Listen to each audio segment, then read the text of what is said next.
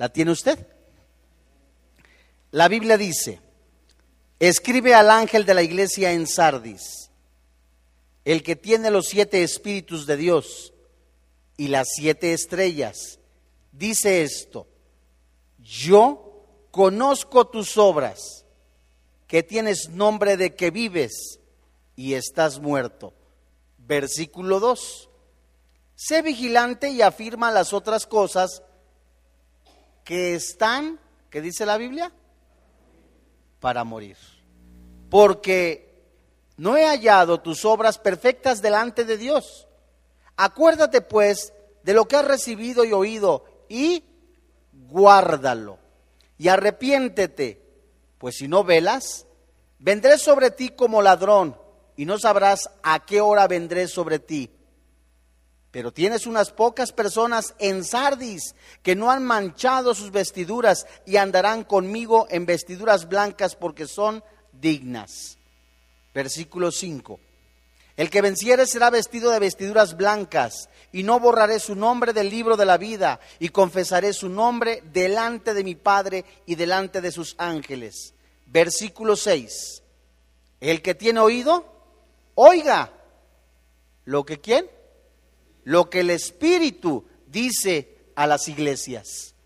Amados santos de Dios, vemos a la luz de la palabra de Dios como el cumplimiento de la escritura, la palabra misma que habla nuestro corazón, que el Señor Jesucristo conoce tus intenciones, conoce mis intenciones, sabe con qué propósito vienes tú a la iglesia, sabe también la manera que tú vives en el mundo o cómo te comportas acá en la iglesia. Literalmente nosotros podemos tener una apariencia de cristianos y manifestar a través de nuestras obras una vida totalmente diferente.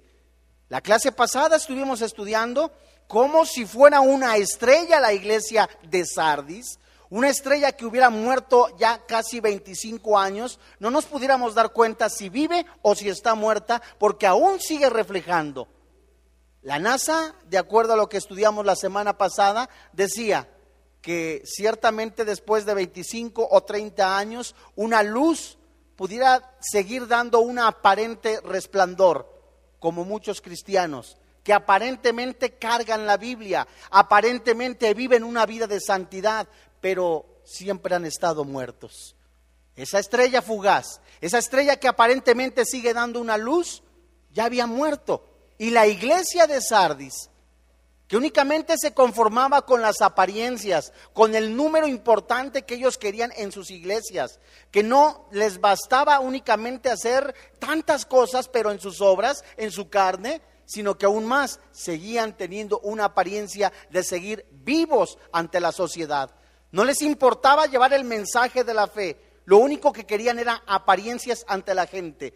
No mostraban el verdadero evangelio, no llevaban el evangelio de la fe, sino que muchos de ellos prostituían quizás la palabra de Dios.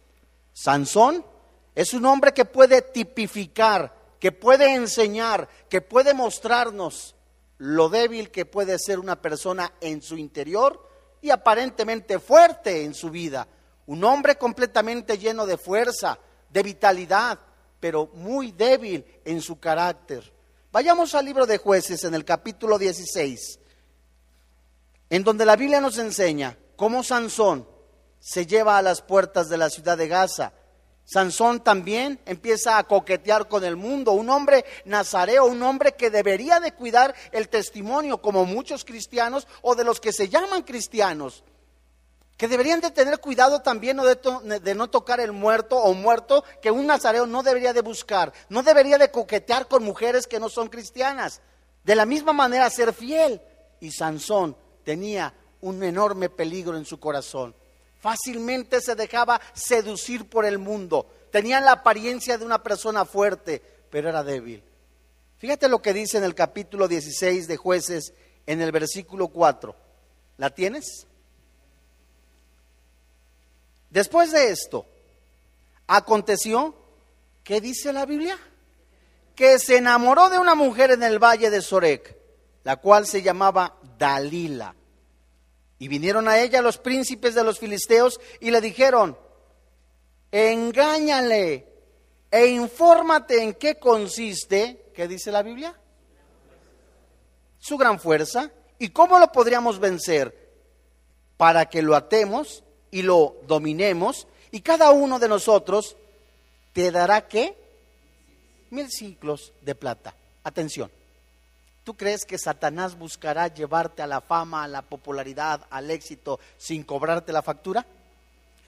¿Tú crees que Satanás te dirá y se presentará como muchas de las veces creemos con una apariencia de malo, vestido de rojo, con una cola de tres metros y diciéndote, te voy a hacer daño? No. Si recuerdas lo que dice Juan capítulo 1, desde el versículo 6, cuando Juan el Bautista anuncia que venía Jesucristo, habla de Jesús como una luz verdadera. Esa luz verdadera viene a los hombres, pero los hombres amaron más las tinieblas, amaron más el pecado, amaron más la inmoralidad y aborrecieron la luz. Atención, esa luz verdadera que es Jesucristo nos enseña que hay luces que son qué? Falsas. Y de la misma manera Satanás se viste de, de luz. Y cuando los filisteos querían controlar, manipular, debilitar a Sansón, como la Biblia nos enseña que Satanás busca primero debilitar al cristiano, a través de atraerlo para vivir para el mundo, a través de traerlo para que viva para el pecado, a través de una fantasía. No importa, podemos cuidar apariencias, no importa, podemos vestirnos como cristianos. No importa, vivamos como de esta manera o de esta otra manera. Lo importante es que no se den cuenta. Alguno dirá. Fíjate con atención, dice el versículo 6. Y Dalila dijo a Sansón, yo te ruego que me declares en qué consiste tu gran fuerza y cómo podrás ser atado para ser dominado. Y le respondió Sansón, si me ataren con siete miembros verdes que aún no estén en juntos, entonces me debilitaré y seré como cualquiera de los hombres. Y los príncipes de los filisteos, filisteos le trajeron siete miembros verdes que aún no estaban en juntos, y ella le ató con ellos. Y ella tenía hombres en acecho en el aposento. Entonces ella le dijo, Sansón, los filisteos contra ti. ¿Y qué dice la Biblia? Y él rompió los mimbres, como se rompe una cuerda de estopa cuando toca el fuego y no se supo el secreto de su fuerza. Muchos cristianos primero empiezan a guardar apariencias y a coquetear con el pecado. No importa, nadie se da cuenta. Puedo fornicar, tener relaciones sexuales. Total, nadie se da cuenta. Total, sigo vistiéndome como cristiano, todo mundo lo hace y creen que de Dios se pueden burlar. Dice el versículo 10. Entonces, Dalila dijo a Sansón, he aquí, tú me has engañado y me has dicho mentiras. Descúbreme pues ahora, te ruego, ¿cómo podrás ser atado? Y él le dijo, si me ataren fuertemente con cuerdas nuevas que no se hayan usado, yo me debilitaré y seré como cualquiera de los hombres. Y Dalila tomó cuerdas nuevas y le ató con ellas y le dijo, Sansón, los filisteos sobre ti. Y los espías estaban en el aposento, mas él la rompió de sus brazos como un hilo. Y Dalila dijo a Sansón, hasta ahora me engañas y tratas conmigo con mentiras. Descúbreme pues ahora, ¿cómo podrás ser atado? Él entonces le dijo, si te dijeres siete eh, que dejas de mi cabeza con la tela las asegurares con la estaca. Y ella las aseguró con la estaca y le dijo, Sansón, los filisteos sobre ti. Mas despertando él de su sueño, arrancó la estaca del telar con la tela.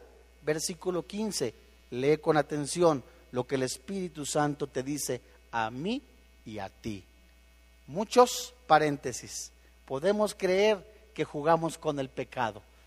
Total, nadie se ha dado cuenta. No ha pasado nada. Seguimos viendo, alguno dirá, sigo viendo pornografía, sigo teniendo apariencia de iglesia, sigo teniendo apariencia de cristiano. De Dios no te burlas, dice el versículo 15. Y ella le dijo, ¿cómo dices yo te amo?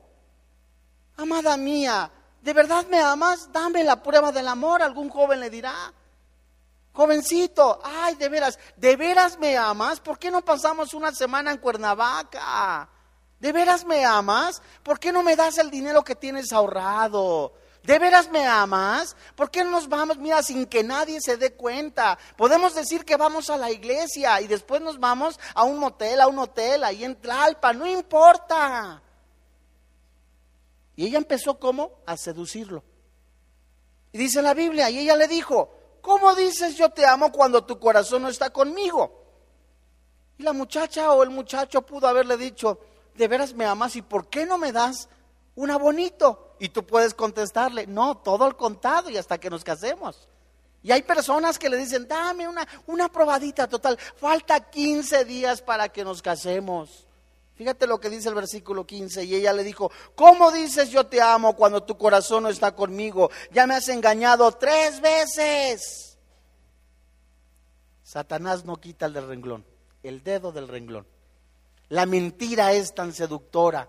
Jesús mismo fue llevado hasta lo más alto del templo, hasta lo más alto de una montaña, y le prometió eh, eh, Satanás lujos, comodidades, fama, popularidad. Todo esto te daré si me ruegas y me lames la mano como un perro. Así le dijo Satanás a Jesús. Y hombres se conforman diciendo, tanto me ha insistido esta muchacha, tanto me ha insistido este muchacho. ¿Qué de malo tiene de vez en cuando irme a un antro? ¿Qué de malo? Total, la salvación no se pierde. Ten cuidado, con Dios no se juega. El pecado destruye, el pecado separa, el pecado te puede asesinar literalmente. Versículo 15. Ya me has engañado tres veces y no me has descubierto aún en qué consiste tu gran fuerza. Y aconteció que, presionándole, ella ¿Cada cuándo? ¿Y cuándo nos vamos de fin de semana? Y era lunes, ¿y cuándo nos vamos al cine? ¿Y cuándo hacemos esto? ¿Y cuándo nos emborrachamos? ¿Y cuándo esto? Mira, de veras tu esposa no se va a dar cuenta, tú sabes controlarla, de veras no se va a dar cuenta. Y aconteció que presionándole ella cada día con sus palabras e importunándolo, su alma fue reducida. ¿A qué? Ya dijo, ¿de veras? ¿Y si nadie se da cuenta? ¿De veras? ¿Y si de verdad no pasa nada? ¿De veras? ¿Y si nadie se da cuenta que agarro dinero de la caja?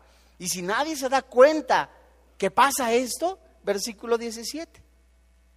Entonces Sansoncito lindo y querido le descubrió pues todo su corazón y le dijo, no hay problema, bañámonos entonces a Huastepec. Vayámonos entonces, nadie se va a dar cuenta. Nos vemos a las siete, donde piensa que todo mundo está en la iglesia y yo estoy ministrando, estoy haciendo esto, estoy haciendo aquello. Y dice el versículo 17, nunca mi cabeza, ya le reveló el secreto, nunca mi cabeza llegó a navaja porque soy nazareo de Dios desde el vientre de mi madre. Si fuere rapado, mi fuerza se apartará de mí. Y ¿qué dice la Biblia? Eso es lo primero que busca Satanás, que seas débil. Que seas completamente, que te sientas que no sirves para nada. Que sientas completamente orar, ¿para qué orar? Orar si puedes orar hasta mecánicamente, muchos pueden hablar inclusive hasta lenguas en la carne, muchos pueden manifestar algunas cosas que aparentemente son de la Biblia, pero lo hacen en la carne de una forma rutinaria y Sansón aparentemente tenía fuerza, era un hombre completamente fuerte, pero era muy débil de corazón. Versículo 18. Viendo Dalila que él le había descubierto todo su corazón, envió a llamar a los principales de los filisteos, diciendo, venid esta vez, porque él me ha descubierto, ¿qué? Todo su corazón. Y los principales de los filisteos vinieron a ella trayendo en su mano el dinero y ella hizo que él se durmiese sobre sus rodillas y llamó a un hombre quien le, rapó las siete quedejas de su cabeza y ella comenzó a afligirlo, pues su fuerza, ¿qué dice la Biblia? ¿Tú crees que por vivir en pecado vas a estar fuerte en el Señor? No. ¿Tú crees que después de una noche de parranda Después de estar fornicando con tu novio, de estar robando, si no hay un genuino arrepentimiento, ¿puede haber fortaleza espiritual? No. Dice el versículo 20, y le dijo, Sansón, los filisteos sobre ti. Y luego que despertó él de su sueño, se dijo, esta vez saldré como las otras. ¿Y qué dice la Biblia? Lo primero que hace el pecado es engañarte. Había un engaño como la iglesia de Sardis. Tenemos fama, tenemos popularidad, somos fuertes, somos la iglesia número uno, pero habían dejado su primer amor. Se creían fuertes por el número que tenían. Les importaba más el número de congregantes que la calidad y la santidad de cristianos. Dice el versículo. Pero él no sabía que Jehová ya se había apartado de él. Mas los filisteos le echaron mano. ¿Y qué dice la Biblia? Le sacaron los ojos. Una de las cosas, de las segundas cosas que pasa en la vida de un cristiano es perder el discernimiento. No se dan cuenta que están viviendo para el pecado. Sardis estaba viviendo en una ceguera espiritual. Confiaban en sus fuerzas, confiaban en su fama, confiaban en la popularidad, confiaban en llamarse cristianos, pero estaban muertos. Tenían nombre de que vivían, pero estaban literalmente muertos en su corazón. Versículo 21. A los filisteos les echaron mano y le sacaron los ojos y le llevaron a Gaza y le ataron con cadenas para que moliese en la cárcel. Tercer punto, ¿sabes qué hace el pecado? Te esclaviza.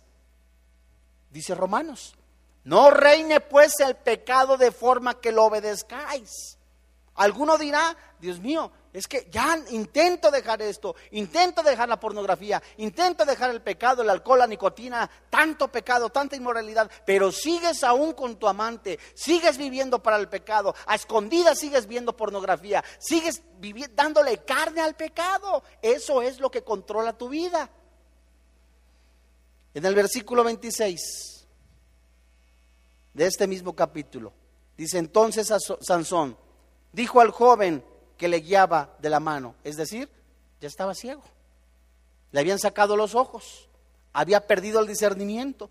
No había cómo conducirle. Acércame y hazme palpar las columnas sobre las que descansan la casa para que me apoye sobre ellas. Y la casa estaba llena de hombres y mujeres, y todos los principales de los filisteos estaban allí, y en el, y en el piso alto había como tres mil hombres y mujeres que estaban mirando. ¿Qué dice la Biblia? ¿Qué es escarnio? ¿Alguien sabe qué es escarnio? Burla. El pecado te hace ver como un ridículo, te ridiculiza. El pecado literalmente te exhibe. Y aquellos que decían, ¿sabe? Ese es un cristiano. Esa persona es un hijo de Dios. Mira nada más qué facha, mira nada más como cuando Nehemías recordarás en el capítulo 4. En, la en el segundo viaje que, que, fue el peregrinar, el primero fue por el sacerdote Esdras, el segundo por Nehemías, en la reconstrucción del muro de Jerusalén, Recordaremos que en Isaías dice que el pueblo varias veces Dios le habló a su corazón, regresa a mí, abandona tu pecado, vive en santidad. El pueblo vivía gran parte de él en una rutina, en una apariencia, pero cuando vieron que el muro no le daban mantenimiento, el muro tipificaba la protección de parte de Dios, lo que para el cristiano es la oración, la santidad, la vida completamente santa en Cristo Jesús, empezaron a vivir puras apariencias, el muro se empezó a agrietar, empezó a romperse, el enemigo se metió.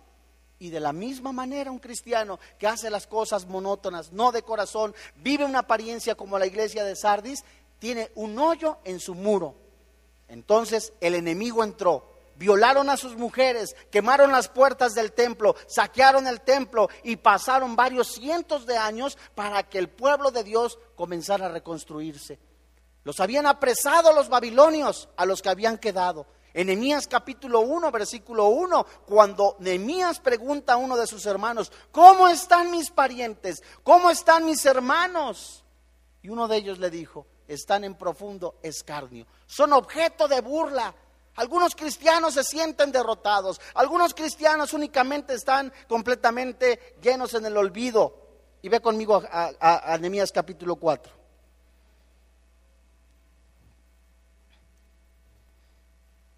En el, versículo 2, después de que tenían una protección divina, después de que el pueblo de Dios, que Dios había mantenido un pueblo fuerte, gracias al pecado, gracias a una apariencia, el enemigo entró y empezó a destruirlos. ¿Sabes cómo estaban estos hombres?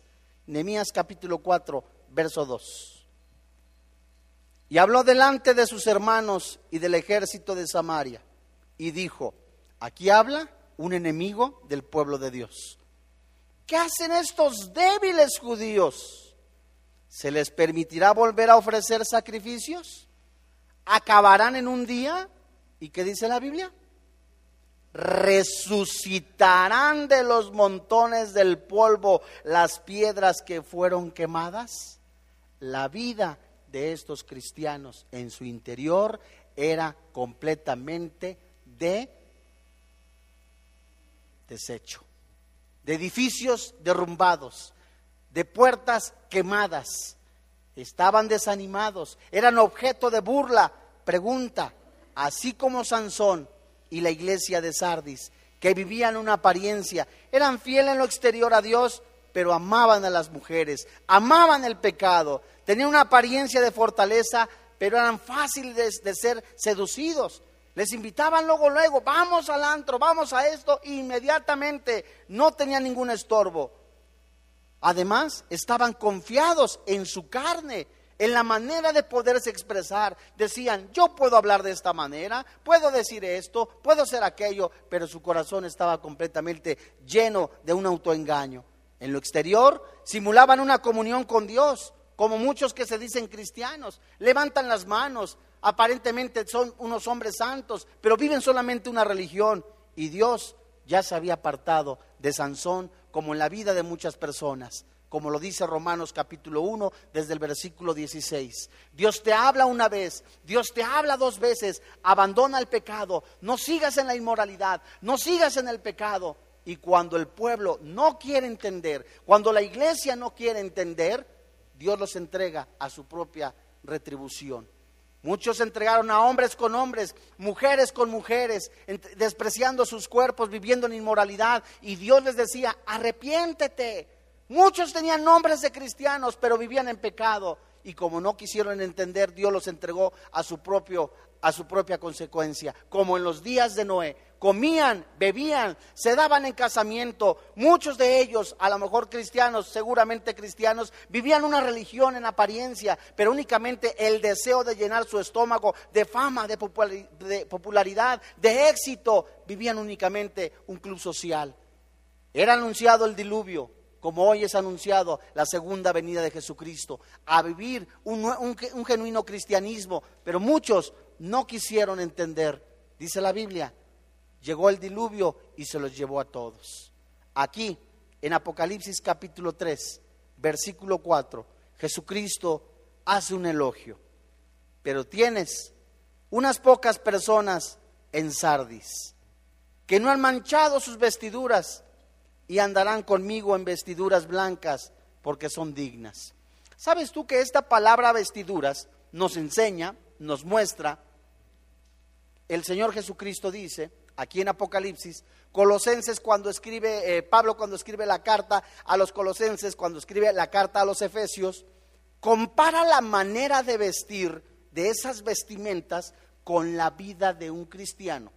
Tú puedes andar en la calle y puedes ver a una persona uniformada y dependiendo del color que tiene el uniforme o la manera que tiene el uniforme, puedes describir, es un policía o es esta persona. La vida de un cristiano, sus vestiduras de un cristiano, como dice Colosenses, o las vestiduras o la manera de vivir de una persona, van a describir si este es un genuino cristiano. Y cuando Pablo dice en el capítulo 3, a Colosenses, a hacer morir las obras de la carne, literalmente dice, asesinar las obras de pecado. Y vístanse como escogidos de Dios. Y esas vestimentas hablan de un nacido de nuevo, hablan de una persona regenerada, cosa que la gran parte de la gente de Sardis no tenía. Solamente un pequeño remanente que describe en el versículo 4. Y en medio de esa iglesia muerta, llena de personas no regeneradas, unos pocos cristianos verdaderos estaban esparcidos como flores en el desierto. Este pequeño remanente fiel que Dios tenía aún en esta iglesia muerta descrita en Sardis, en donde algunos que eran sinceros, otros que eran hipócritas, algunos que eran humildes estaban entre orgullosos y algunas espigas de trigo estaban entre la cizaña. Pero Cristo los describió aquí en Apocalipsis capítulo 3, versículo 4, como los que no han manchado sus vestiduras. ¿Sabes a qué se refiere esta palabra manchado? Significa embarrar, contaminar. Esa vestidura, de, nosotros tenemos vestiduras limpias, nuevas, genuinas, de, que la sangre de Cristo nos ha lavado, nos ha limpiado. Y esta palabra manchado, que es embarrar, que es contaminar, se refiere literalmente a una mancha de vivir para el pecado o vivir en el pecado. Y estas palabras eh, vestiduras simbolizan el carácter de vivir las escrituras. Este remanente fiel podía venir ante la presencia de Dios porque no se había contaminado o se había corrompido y habían manifestado un carácter piadoso. Este pequeño remanente que estaba aún en Sardis estaba completamente viendo algunas, algunas situaciones de hipocresía, de mentira, pero ellos perseveraban en la batalla de la fe. Estas palabras, andarán conmigo en vestiduras blancas porque son dignas, este verso completamente se refiere a los que ahora tienen santidad y pureza, que se les dará la perfecta santidad y la pureza en el futuro. Pero ¿cuál es el mandato que Jesucristo da a esta iglesia de Sardis? Ha descrito lo que hay en sus corazones, ha descrito la hipocresía que hay en muchos de ellos, ha descrito la apariencia de algunas personas aquí en Sardis. Ahora, el mandato que da en Apocalipsis capítulo 3, versículo 2 es el siguiente. Apocalipsis capítulo 3, verso 2. La Biblia dice, sé vigilante y afirma las otras cosas que estarán, ¿qué dice la Biblia? Para morir. Si quieres, puedes subrayar esta frase. Es muy importante.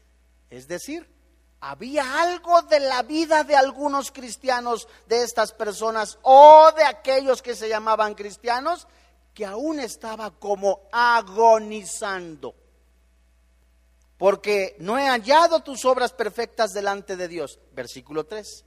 Acuérdate pues de lo que has recibido y oído y guárdalo. ¿Y qué dice la Biblia? Y arrepiéntete. Pues si no velas, vendré sobre ti como ladrón y no sabrás a qué hora vendré sobre ti. ¿Sabes? Cristo puso delante de ello el camino de la restauración espiritual al darles por lo menos aquí en estos versículos, cinco pasos de examen, como un examen de conciencia en nuestras vidas. Uno, tenían que ser vigilantes. ¿Qué es un vigilante? ¿O qué significa la palabra vigilante? Esto significa que ya no había tiempo para la indiferencia, que despertaras. Pablo de la misma manera dice en Efesios, despierten, los días son malos, estate vigilante. Un atalaya, como ejemplo, en el Antiguo Testamento, era la persona que estaba viendo desde la torre si el enemigo se acercaba. Estaba, tenía que estar despierto, vigilante, fresco, con una mente lúcida. Y el cristiano tiene que estar con una mente lúcida, no dormido.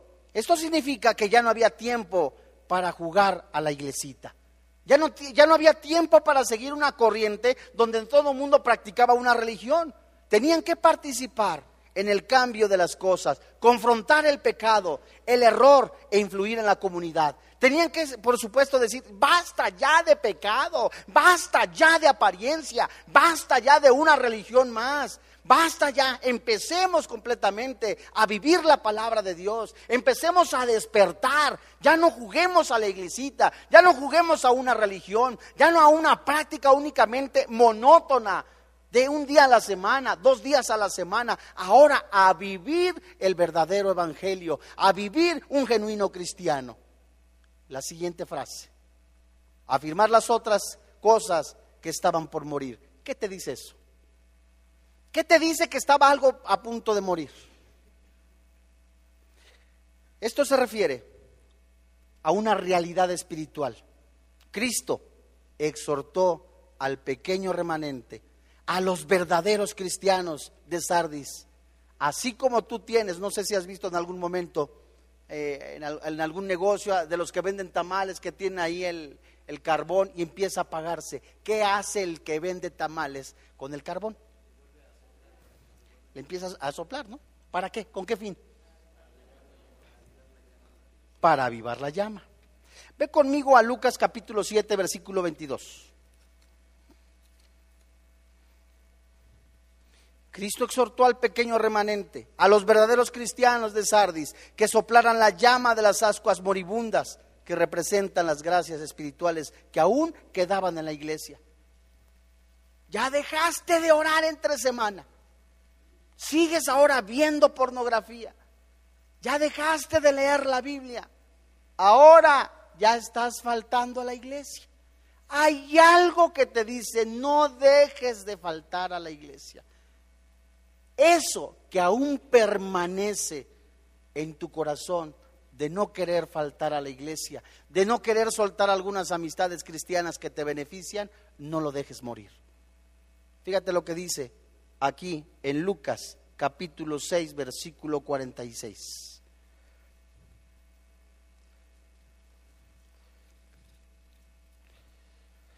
La Biblia dice,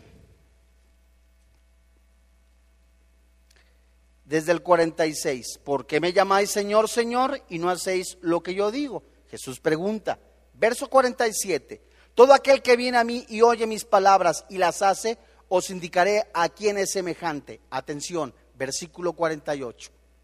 Semejante es al hombre que al edificar una casa, atención, esta palabra casa en el original es hogar, hoguera, donde viene la palabra hoguera.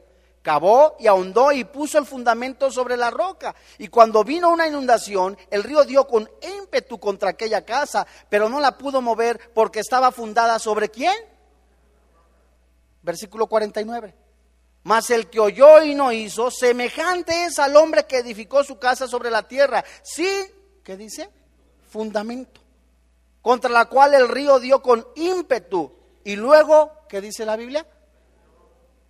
En el momento cuando la Biblia describe esta palabra que dice cayó, en el original es azotar, estrellar, como cuando tomas una caja de madera y la azotas literalmente ante el suelo.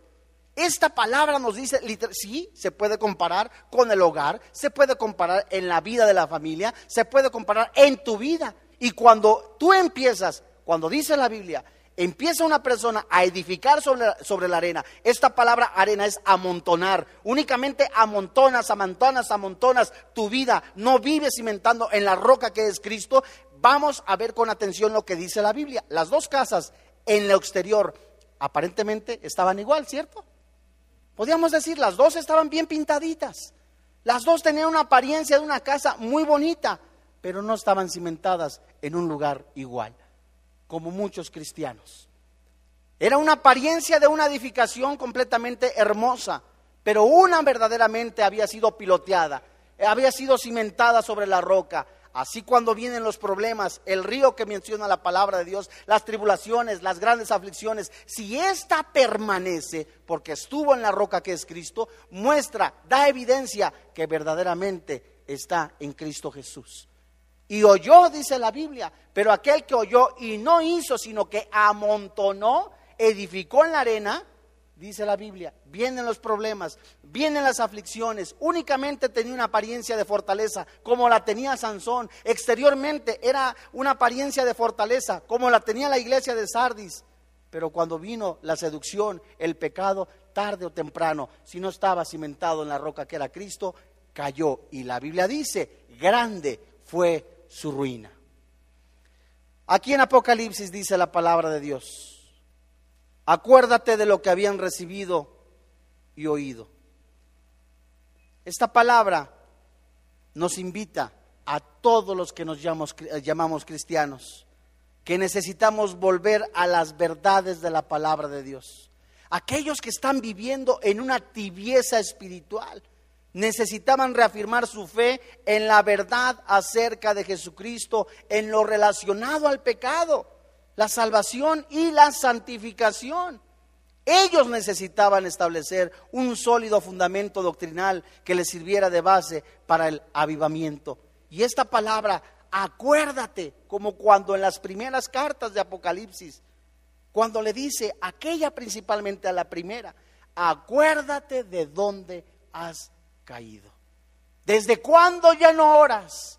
¿Desde cuándo ya no vienes con ese amor, con esa, esa búsqueda sincera de, de, escuchar la palabra de Dios, de buscar, de servir con todo tu corazón, con todas tus fuerzas, de predicar el Evangelio? Ya todo se volvió monótono, religioso, como si fueras un robot. Acuérdate, acuérdate de lo que has recibido y has oído necesitaban ellos recordar que Jesús, que es la esperanza, que es la fortaleza, que es la fuente o el motor para seguir adelante, que no es una apariencia, es una búsqueda sincera. Y Jesús le decía a ese pequeño remanente, sígueme, búscame con todo tu corazón. Lo que nos dice Mateo 6:33, busca primeramente el reino de los cielos y su justicia.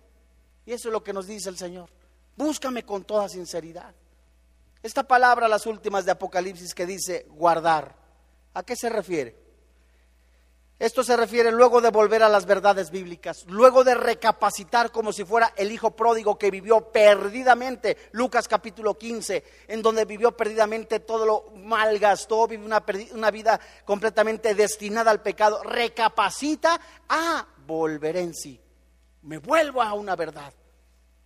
Luego de volver a las verdades bíblicas, que tenían que guardar la palabra de Dios, ahora Dios nos invita a ser oidores, pero también qué? Hacedores. A buscar a Cristo con todo nuestro corazón, a no tener una religión, una apariencia, a no ser únicamente un espejo que con cualquier cosa se estrella, no era lo real. Y esta palabra arrepentirse menciona la palabra de Dios. Es un verdadero arrepentimiento a los creyentes de Sardis que deberían de confesar sus pecados y apartarse de ellos. Es mentira cuando una persona dice, ya estoy arrepentido de mi pecado y sigues emborrachándote, sigues viendo pornografía, sigues adulterando. Discúlpame con todo respeto, eso no es una muestra de un genuino arrepentimiento. La palabra arrepentimiento, metanoia en el original, es cambiar de forma de pensar, dar una vuelta completamente y ver de forma diferente el que, de lo que es el pecado. Ante, para una persona común y corriente que no sabe que el pecado es destructivo, lo ve atractivo y no sabe que le puede destruir porque está cegado. Sansón estuvo cegado, se dejó seducir, como muchos cristianos. Dejan de orar, se empiezan a enfriar, tienen una apariencia y después la factura les llega a su vida. Jeremías nos dice, sembraron vientos, cosecharon huracanes. Nunca imaginaron que la consecuencia de su pecado iba a ser catastrófica. Y las palabras, si no velas, vendré sobre ti como ladrón y no sabrás a qué hora vendré sobre ti. Esto denota, por supuesto, un juicio inminente y esta advertencia es para todas las iglesias muertas. Y la única manera de evitar el severo juicio que guarda, que aguarda a los que conocen la verdad, que se separan de ella es seguir el camino de la verdad en la palabra de Dios. Es seguir verdaderamente, si estás ahora, es que alguno podrá decir, es que no puedo dejar el cigarro, es que no puedo dejar de ver pornografía, es que no puedo dejar a mi amante, es que no puedo dejar esto porque estás controlado, estás atado, pero en el momento que tú entregas tu voluntad a Dios, que tú realmente renuncias, dice Romanos, lo vuelvo a recapitular, no reine el pecado en vuestra vida de manera que lo obedezcáis. Romanos capítulo 6, seguiremos pecando para que la gracia abunde. En ninguna manera esta palabra en el original es megeneito, terminantemente no, el cristiano no regresa para vivir al pecado. ¿Cuál es el consejo que Jesucristo da a la iglesia y a ese pequeño remanente de Sardis? Apocalipsis capítulo 3, versículo 5 en adelante. La Biblia dice, el que venciere será vestido de vestiduras blancas y no borraré su nombre del libro de la vida y confesaré su nombre delante de mi Padre y delante de sus ángeles. ¿Qué dice la Biblia? El que tiene oído. ¿Quiénes tienen oídos? El que tiene oído, oiga lo que el predicador, lo que el Espíritu dice, ¿a quién? A las iglesias, a nosotros como cristianos. Dios primero habla a la iglesia. Y estas palabras, no borraré su nombre de la vida, no se refiere de un registro que están vivos físicamente. Por supuesto, no significa que la salvación se pierde, sino que al contrario, que es entonces una advertencia a una condenación del castigo eterno, ni a una muerte física, sino que da la evidencia de que una persona que se mantuvo, siguió, perseveró, cayó, se levantó, dará evidencia que Cristo es su Señor. Y las palabras confesará el nombre delante del Padre y delante de sus ángeles significan que Jesús va a confirmar literalmente que pertenecemos a su iglesia, a su cuerpo. Y tristemente muchos en esa apariencia de cristianismo, viviendo para el pecado, viviendo únicamente para los placeres de su estómago, algunos llegarán a la presencia de Jesús y Jesús les dirá, no te conozco. Muchos dirán, en tu nombre eché fuera demonios, en tu nombre hice campañas, hice aquello, hice el otro, hice aquello, el otro. ¿Y qué dirá Jesús? No te conozco. Esta palabra conocer tiene varias connotaciones, varios significados. Como en Génesis, cuando Jesús, cuando, cuando Adán conoce a Eva, es hablar de un conocer íntimamente. En Oseas, cuando habla, mi pueblo pereció por falta de conocimiento, pregunta, ¿no conocían a Dios? Ellos conocían a Dios, eran letrados, pero no tenían una intimidad con su Dios. En Amós, la palabra de Dios dice, oye, el, el buey conoce a su amo y mi pueblo no me conoce. Esas son las palabras de un Dios vivo. La mascota puede conocer al amo. Abres la puerta y ya el animalito hasta te mueve la cola, la cola del animal, ¿no? Empieza a mover. Ay, ay, ya llegó el guau, guau, guau, guau, ¿no? El animal literalmente conoce a su amo. Y el pueblo de Dios no conoce gran parte de ello a su creador. El que tiene oído, oiga lo que el Espíritu dice a las iglesias. Literalmente, amados santos de Dios, los muertos espirituales, los cadáveres espirituales que aparentaban ser una iglesia, necesitaban prestar atención a esta advertencia de Jesucristo. Los creyentes indiferentes tienen que despertar para salvar a su iglesia antes de que sea demasiado tarde. Antes de que Dios aplique o permita el juicio, la retribución a tu pecado en tu vida, Dios habla como una atalaya, arrepiéntete, regresa a mí. Hay algo, el Espíritu Santo, como si fuera un, si fuera un pábilo ahí en tu vida, una pequeña flamita que aún no se ha apagado, que está a punto de apagarse, a punto de morir, empieza a soplarle con el fuego de la comunión con el Señor Jesucristo. Despiértate. Eso es lo que está diciendo Cristo a su iglesia. Levántate, y las últimas preguntas. ¿Qué le sucedió a Sardis? ¿Verdaderamente la iglesia de Sardis prestó atención a la advertencia? Y la pregunta es, ¿tú y yo presentaremos o prestaremos atención a esta advertencia hasta que Cristo regrese? Y la Biblia nos sigue mostrando, nunca es demasiado tarde para las iglesias para encontrarse con su Dios cuando tienes un genuino arrepentimiento. Nunca es demasiado tarde para que tú vengas a los brazos de Jesús. Nunca es demasiado tarde para que de verdad hoy digas, ya estoy cansado de vivir para el pecado, estoy cansado de vivir una apariencia, estoy cansado de seguir únicamente buscando lo mío. Venid a mí, dice el Señor Jesús. Yo les daré el verdadero consuelo. Venid a mí, vengan a beber de esas aguas. Si regresas a Egipto, el mismo Dios verdadero le dijo a su pueblo, ¿qué te he hecho yo, pueblo mío, para que regreses a beber de las aguas de Egipto? ¿Qué mal has visto en mí? ¿Qué mal has visto en el Señor Jesucristo que dio su vida por ti, por mí, para que regreses de nuevo a vivir al pecado? Oh llamados santos de Dios, el Espíritu Santo dice a la iglesia, vuélvanse a mí. Vengan a mí todos aquellos que seguramente por causa del pecado, por causa de, su propio tropiezo, están viviendo en desánimo, en apariencia. Hoy aún hay tiempo para una reconciliación con el verdadero Dios. Hay tiempo aún para regresar a Jesús, el cual es el camino, la verdad y la vida. Hoy Jesús habla a tu vida y a mi vida. Vamos a orar.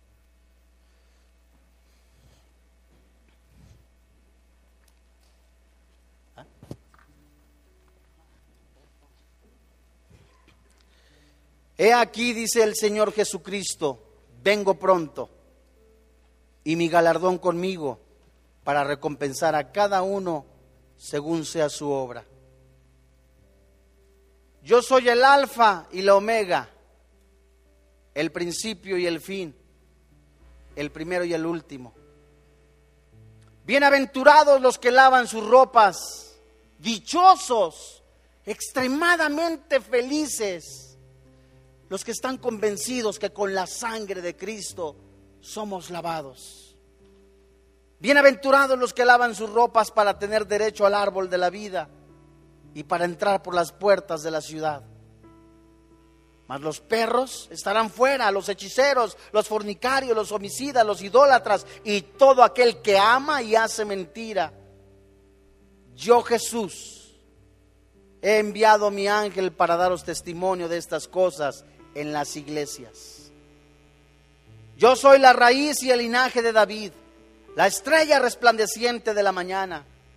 Y el Espíritu y la esposa dicen, ven, ven Señor Jesús. Y el que oye diga, ven. Y el que tiene sed, venga. Y el que quiera, tome del agua de la vida gratuitamente. Y Jesús dice, yo testifico a todo aquel que oye las palabras de la profecía de este libro. Si alguno añadiera estas cosas, Dios traerá sobre él las plagas de, que están escritas en este libro. Y si alguno quitare de las palabras del libro de esta profecía, Dios quitará su parte del libro de la vida y de la santa ciudad y de las cosas que están escritas en este libro. El que da testimonio de estas cosas dice, ciertamente vengo en breve. Amén, sí Señor Jesús. Hoy Dios en este día, gracias Señor porque has hablado a nuestro corazón. Has hablado a nuestra vida a manera de volvernos con todo nuestro corazón, con toda nuestra alma, de vivir un genuino cristianismo. Vuélvete a mí, dice el Señor Jesús. Vuélvete a mí, Señor. Oh Dios, gracias porque este día, esta noche sigues hablando a nuestro corazón. Aquellos que seguramente se pudieran sentir destrozados, desanimados, tristes, como si fueran cascajos por causa del pecado, por causa del desánimo. Hoy el Espíritu dice, ven. Y así como estás, si quieres ponerte a cuentas con Dios, ponte en pie. Ponte en pie, hijo, ponte en pie, hija. Dichosos aquellos que han puesto su confianza en Cristo Jesús. Levanta tus manitas.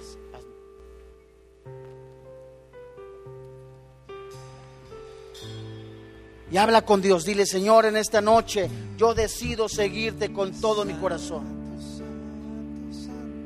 Abandonar una apariencia, un espejismo Glorifícate Dios. Yo oro a ti, Padre, en el nombre de Jesús, para que tu Espíritu Santo llene cada corazón, convenza de pecado, anime a seguir a Jesucristo, el que es el camino, la verdad y la vida. Vuélvete a mí, dice el Señor Jesús. Oh Dios, te alabamos, te bendecimos. Ponte a cuentas, hijo, ponte a cuentas, hija. Antes de que sea demasiado tarde. Alábale con todo tu corazón y con toda tu fuerza. Glorifícate, Dios. oh Rey de Reyes.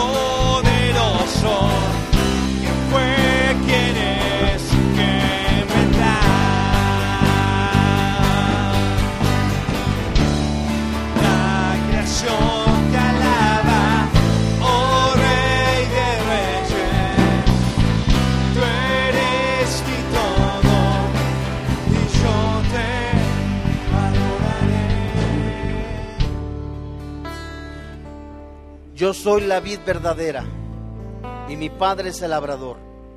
Todo pámpano que en mí no lleva fruto lo quitará y todo aquel que lleva fruto lo limpiará para que lleve más fruto. Ya vosotros estáis limpios por la palabra que os he hablado. Permanece en mí y yo en vosotros. Como el pámpano no puede llevar fruto por sí mismo si no permaneciera en la vid, así tampoco vosotros si no permanecéis en mí. Yo soy la vid, dice el Señor Jesús. Vosotros los pámpanos. El que permanece en mí y yo en él, éste lleva mucho fruto, porque separados de mí nada podéis hacer. El que en mí no permanece será echado fuera como pámpano, se secará, lo recogerán y los echarán en el fuego y arderán. Pero si permaneces en mí y mis palabras permanecen en vosotros, pide todo lo que quieras y os será hecho. Y esto y en esto es glorificado mi Padre, en que llevéis mucho fruto y seas mis verdaderos discípulos. Padre, en el nombre de Jesús, hoy en esta noche nos ponemos en tus manos. Te entregamos nuestra voluntad. Decidimos en esta noche seguirte con todo nuestro corazón, con todas nuestras fuerzas. Te entregamos la hipocresía, la mentira, el engaño, la falsedad, el autoengaño, la religiosidad. Y hoy, hoy, como el pueblo de Dios hizo un profundo compromiso con Dios, una promesa, hoy en este día la hacemos contigo. Levantamos nuestras manos en señal de adoración y reconocimiento para seguirte con todo nuestro corazón y con todas nuestras fuerzas. Te alabamos y te bendecimos y te damos gracias por esa oportunidad. En el nombre de Cristo Jesús. Amén. Gracias, Papito Santo.